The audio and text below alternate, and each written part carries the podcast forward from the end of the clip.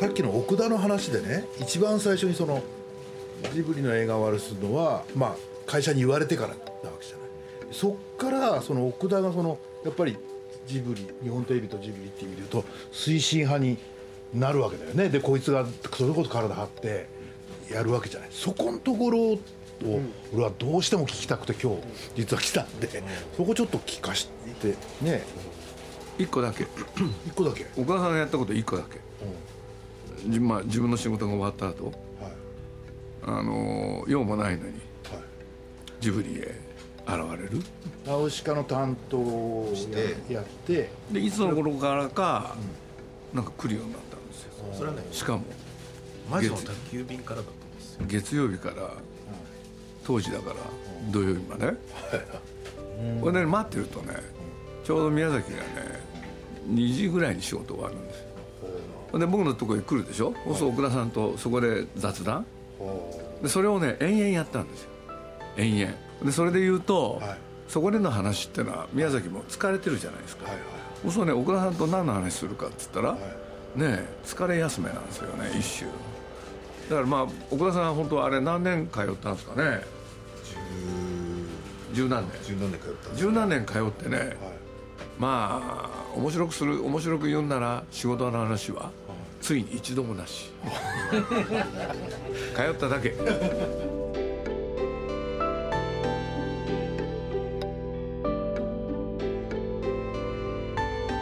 鈴木敏夫のジブリ汗まみれ。先週に引き続き今週は6月29日より東京の寺田倉庫で開催される金曜ロードショーとジブリ展に先駆け日本テレビとジブリについての座談会の模様をお送りします。この展覧会は日本テレビ系の映画番組金曜ロードショーのヒストリーを巡りながらスタジオジブリ作品の魅力を紹介する展覧会です。まずはこんなお話から。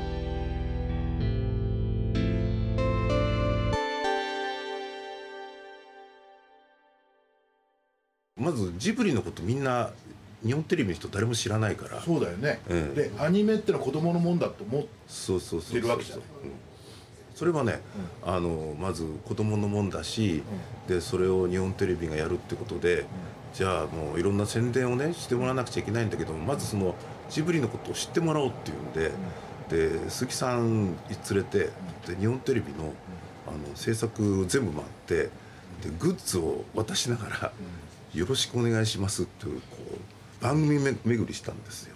でそんなこともいろいろやってもらったりとこれはか魔女の前？魔女の時に。時に、でもそこに至る過程で岡田さんこのジブリがっつりやるぞっていうこうスイッチっていうかそれは何で入ったんですか？何だよそれがねあのトトロの時にあのこう宣伝をまあまあいややっぱジブリが素晴らしいから、いやもっといろんな人に知ってもらってもらいたいなっていうのは僕はすごく強く思ったんですよね。でそのもう一つその自分の中にそのディズニーってやっぱり日本で有名でしょ？でもにディズニーを超えるのはジブリじゃないかなってすごく強く思ってて。でそれを思ったのはななんでもうそれはねあのナウシカラピュタやってきてでトトロをやった時にやっぱりそういうふうに大きくしたいなって勝手にそう思ったんですよ。えで作品をやっぱり愛したってこやっぱ面白かったんですよ。それは宮崎さんにしても鈴木さんにしても。人が。人が、そう作品じゃなくて人が、まあ、作品はあまり面白がってなかったですよね。うん、人が面白かった。そうなのか。いや衝撃の事実が今。こっちの方が面白いよ。えあえて聞くと、鈴木さんと宮崎さんはどっちが面白かったの？いや両方とも面白かった。あえてどっちかってどあとねっちか。これは僕よく言ってるんだけど宮崎さんはやっぱり親戚のおじさんなので鈴木さんはお兄さん？だからなんか親戚のそので囲まれてるこういう感じがずっと良くて。いや岡田さんはね最初はね高畑ファンだったんです。あそうなんですか。これでなんでかっていうとね岡田さんっていろんなことを分かりにくく喋るでしょ？それにちゃんと耳を傾けてくれたのは実は高橋さんだから確かにそうですほんでね、それを一周して一切聞かなかったのは宮崎駿なんですよ。あでもそれに至る決定的なものは、ねアニメってのは子供のもんだし7時台にやりゃいいんだとかさっていうもんもんじゃない。でそそれをさやっぱひっくり返したのはやっぱり俺は奥田だと思うから。でね奥田さんがねあの本気になったのはねトトロなんですよ。トトロとホタル。うん。ああそうですね。これでなんでかっていうとね周りが冷たかったんですそれを奥田さんがねあのね日テレの社員であることを超えて、あのみんなに対して腹立ったんですよ。せっかくいい作品なのに何何やってんだっつって。これでね動き出すんですよ。これはきっかけですよ実は。僕のがよく知ってんですよ。いやその東宝の宣伝部の人が来てなんで僕はと喧嘩してんです何でもやるから言ってくれって言ったんだけども、来ないんそれっきりもう終わっちゃったんですよ。はい何やってんだと。そうそうそうそう。それがね大きかったんですよ。なるほど。だからねその奥田さんのね本来持ってるこんなねいいろいろなんか論理的に喋ろうとしてるのはちょっとインチキでしょ？本来動物なんだから奥田さんって。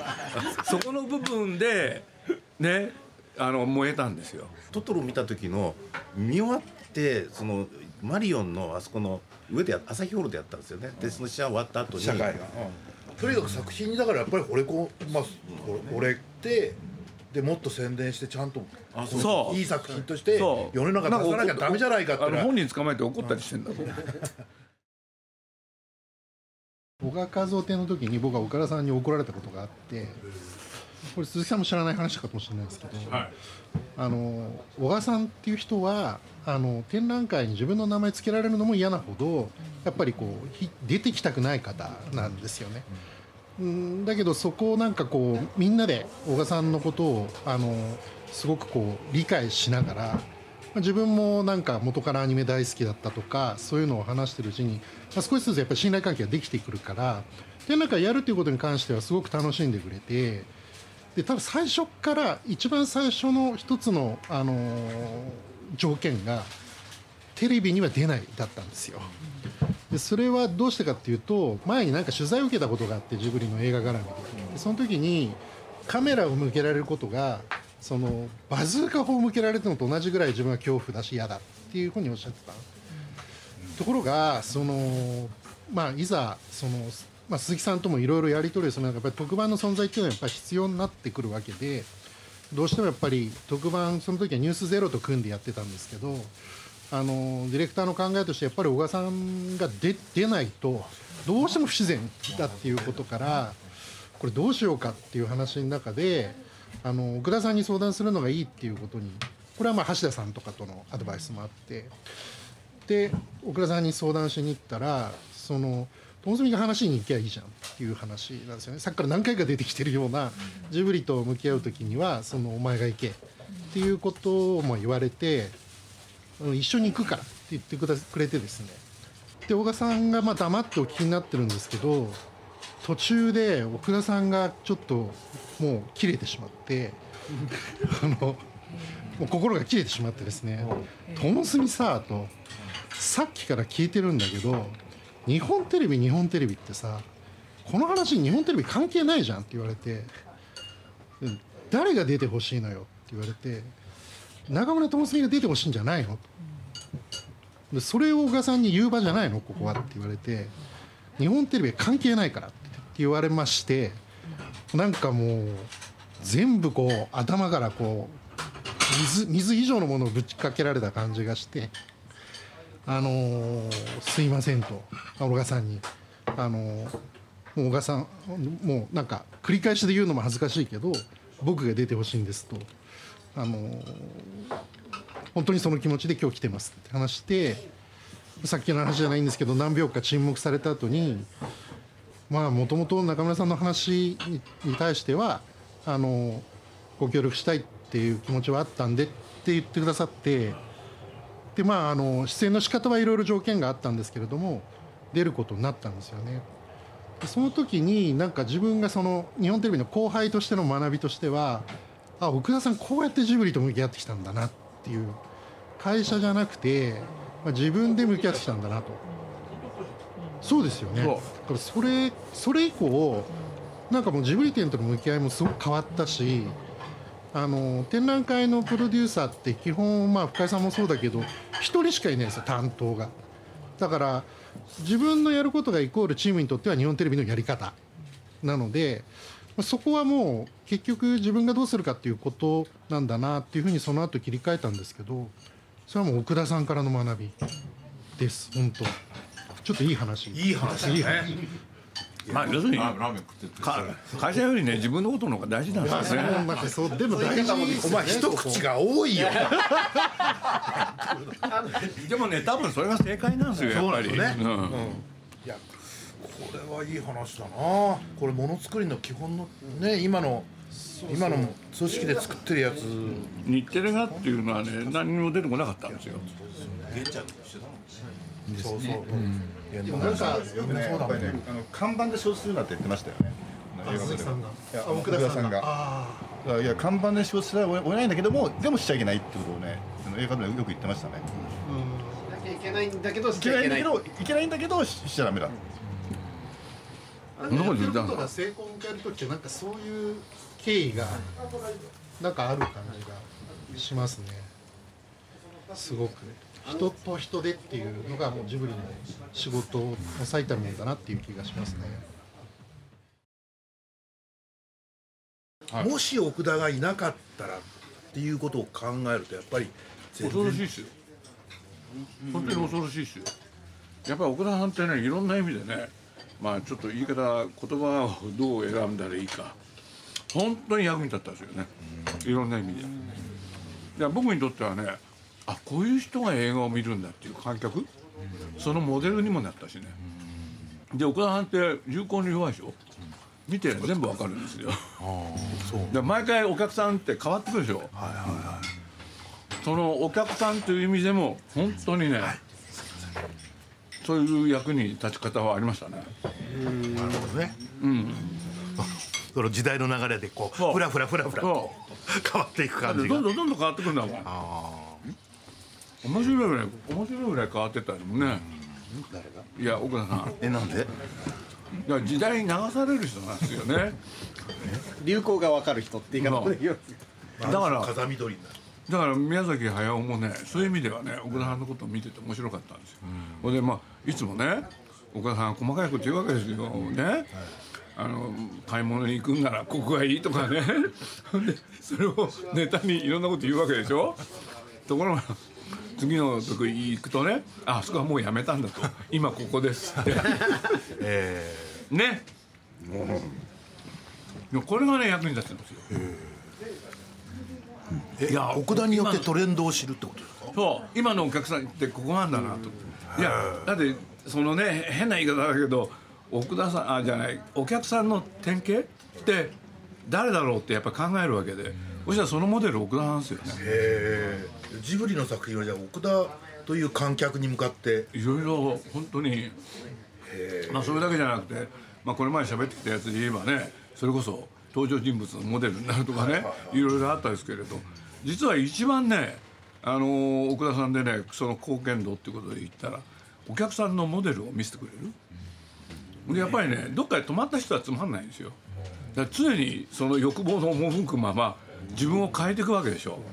ね。動物だ。そう。動物なんですよ。奥田動物説。だから宮崎駿っていう人もそうだから。あの人も一種動物だから。だからね二人のやりとりって本当に面白かった。僕ねあのほら1年間だけ映画センターができてて、であれでわ1年ってつなくなったじゃないですか映画センター。そうだっけ。ええ、それでちょうど小杉さんもあのアクソン行くって時に僕もラインから外れてでええとかなってですぐ鈴木さんのとこ相談に行くんですよ。どうしようこれからって。ちょうどポニョの公開の直前で。だ鈴木さんがすぐ宮さんのとこ行こうとか。言ってで連れてってもらって。そしたら宮崎さんがうーんってちょっと考えてて「じゃあ奥田さんじゃあこれやろうか」とか言ってね「ゼロ戦の映画やろうよ」とかって言ってくれてでそれ実写でねで僕それ聞いてさすがに宮崎さんがゼロ戦やっちゃまずいだろうなと思ってででもなんかすごいありがたいなとか思ったんだけどまあそれはそれで一回終わったんですよ。えそれは何？奥田が日本テレビの中で、まあちょっとはその外れラインから外れて外れ寂してい寂しそうな顔してたんですよ。顔した。そしたらそれ見て宮崎さんがだからは励まそうとした。でゼロ戦の映画やろうなん日本テレビでやったらお奥田さんももうちょっと日本テレビでで大切にされるようになるだろうってこと。本当にゼロ戦の企画をね、あのやったら岡田さんが元気になるに違いない。もうここだけなんですよ。で後にこれが勝田ジムですよ、だからね人宮さんって自分のために映画作んないから。人のために作るから、そうするとその時には見てくれる。観客がいるんですよ必ず。あれはね僕なんかも共通項としてあるんです。あの時はそれですよ。だから奥田さんそれやったらね多分元気になるに違いないですよね作る人と見て味わう人両方に分かれるわけだから。もう完全にね協楽主義だから。見て楽しむ方でしょ？でやっぱりそれは絶対必要なんですよ。だからね宮崎なんか見てると見て楽しまない人でしょ？人のもの見ると腹立つ人だから。そうですよね、最後まで英語見映画見たことないっていう。そう。いまだにねこの間この間もう最大の傑作があってねちょっと去るところでねフェリーニを彼に見せるという。俺ね見てね見終わった瞬間っていうのがみんなびっくりしたんですよ。他の人もいたんで。そしたら何がびっくりしたかって言ったら最初から最後までまばたき一つせず全部見た。で見終わった瞬間これ誰？俺と同じこと考えてるやつがいる。ってそんなことがありましたね。フェリーニは何見たんですか？何見たんです3本も見たから。もうね大喜びですそうするとねここの時にもう例えば僕はちょっと自分のこと言っちゃうとね、何を見せたら喜ぶかなっていろいろ考えたんですよ、これでねもともとフェリーニだと思ってたから。ね。でフェリーニの中のどれにしようかっていうのがね、ね、しかも3本をどの順番でもそうその通りです、ね。で一番最新作から見せたんですよ。これで8か2分の1へ戻って、はい。最後は。最後はね魂のジュリエッタってやつ。彼が今置かれてる状況と全くこのままだろうって。本当に感動してくれたんだよね。俺それイエーイでしょ。だって外れたらだって負けなんだもん。だってね宇宙で実を言うと30年ぐらい映画見てないんですよ。その人に見せなきゃ見せるっていうことになったんで結構大変だったんですよ。何見せようかなって随分考えたんですよね。でもこれですよね多分。お客さんに何か見せるっていうのは。なるほど。何のために見せるかって言ったらね何のために作るかって言ったら人に見せるためでしょ、うんそしたらお客さんの顔見見えなきゃねやれないですよね、ああいう展示その他もみんなそうですよね。多分。ずっとそうおっしゃってましたスタジオジブリ背景画展はねこれ本当申し訳ないんだけれどこちらが勝手に思ったのはねそれじゃお客さん来ないなんですよ。でも小賀和夫展にする？誰も知らないわけでしょ？でもそれをジブリのファンの人は言えますかでここにポイントを置いたんですよ。これを知ってなきゃお前モグリだよっていうその、ね、空気をどうやって作るかだったから。だからそれがまあたまさかねそれは全部が全部うまくいくわけじゃないから。そういうこともありますよね。鈴木さんのコピーが、あの散々いろんな提案をする中でバシッと決まった瞬間があってその小賀和夫展っていうその小賀和夫っていう人が知らないということをバックにした時に何か出したものに対してはもう全然そうじゃないよねっていう話の中で小賀さんとは誰かっていうことを考えないとみんな小賀和夫そのに興味を持ってくるんだからっていう中で鈴木さんがまあ例例によっていろんな人に話を聞いたりホワイトボードにいろんなことを書きながらやるんですけど最後に「分かった」って言って思いついたって言って「トトロの森を書いた人」って書いてくださってそれはイコール小賀和夫なんですよと。もうその通りじゃないですか。それがなんかその小賀和夫展という言葉と2つ相乗効果でやっぱり人がいっぱい来ましたね。本当にねあれなんですよねこれは面白いですよね。人が来すぎて鈴木さんに怒られちゃう。え？だってあれねずっと記録でしたもんね。そうです。一番入った。ジブリジブリのイベントでこんなにファンの人を待たせたりそういうことをさせたことはジブリは一回もないんだと。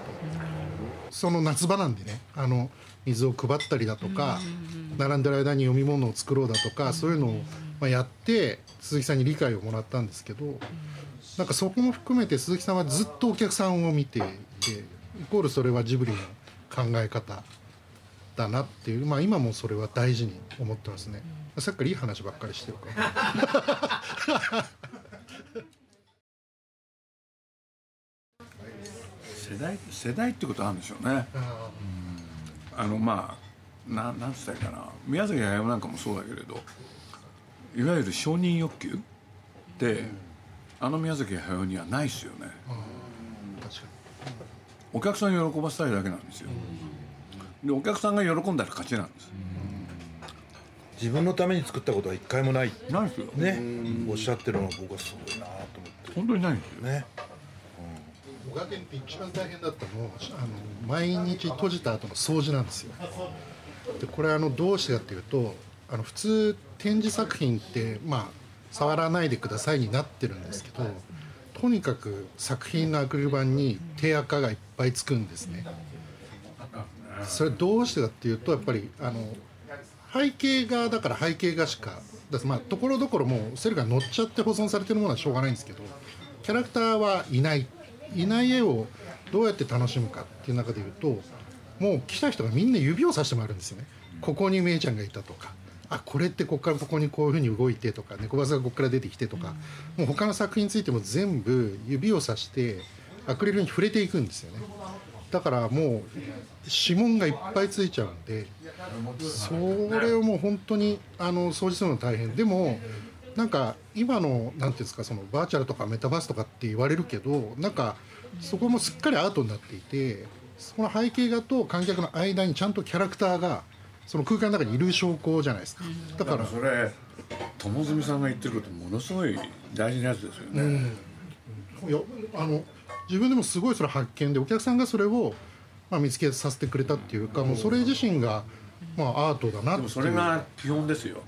多分、えでも触っちゃいけないにはしてなかったしてなかったと。してるんですけど触っちゃうんですね。もう 触っちゃってでそれを触らないでくださいっていうのも運営上もうやめさせたんですよ。もう掃除すればいいか。らやめたらい。いですすごいね。ですよね、はいそこは英断だな、はい。まあ厳美さんはちょっといろいろおっしゃったけどでももうジブリさんがいいって言うはずだからって言って、もういいですって言って掃除しますんで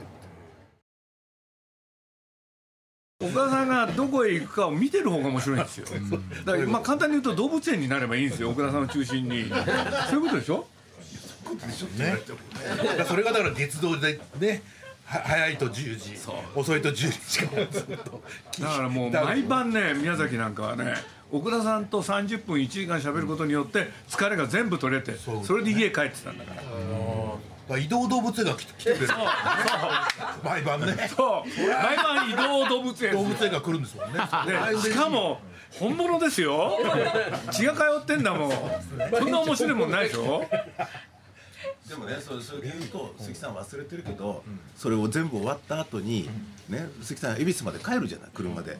でその間僕は高円寺だったからずっと車で送ってくれる時に何してたか、これはその一日起きたジブリの出来事をもう VTR のように全部喋ってくれる。え僕喋るんですか？そうですよ。それでだから全部話教えてくれるから。インプットされるんだ。そう。だから起きてることがえーそんなこと本当にあるのかなとか思って。でもそのうちジブリ入った人は聞かされた話よりも実際に起きてるのもっとすごかったってことをみんなよく言って。まあでもともあれねあのー今日はまあこういうね日テレとジブリっていうことなんで言いますけれどやっぱり奥田さんの力大きかったですよ。本当に。ね。え。だって奥田さんにそんな力があるなんて誰も見抜けないでしょ？奥田さんは特殊な人だからそう分かるけど、もう日本テレビださっきの質問に答えるのも日本テレビ入って思ったら日本テレビいい会社だと思ったんですよね、うん。そういう奥田さんだってあの勝ってるわけじゃないですかそういう意味そういう意味で言うと。それで別にさちゃんとあの、まあ、い一時期外されてたけど、まあ、基本的にはジブリの担当をやらせてたし、あとねなんかね奥田さん以外の人もあったかいあったかいなと思った、あそうなんだ、うん、だってジブリの言ってることでだだってさっき今日の話はさむちゃくちゃじゃないですか。普通だったらさもっとやらずぶったくりの会社だったらねそんなとこで付き合いのやめろって話になると思うんですよ。でもそうななんないもん。でもやっぱり奥田さんのいた時代は、ん。やっぱり幸せだったんじゃない？だって土だってだって動物でしょ？だからね吉川さんだってそうだし だからみんなそうだったのよ。大きく言っていい会社のような気がしますね。いい会社って変だけど。でも大きく言うとねそれが薄れてったのが現代でしょ、っていう気が僕なんかしますよやっぱり。動物を飼わなくなるんだもん。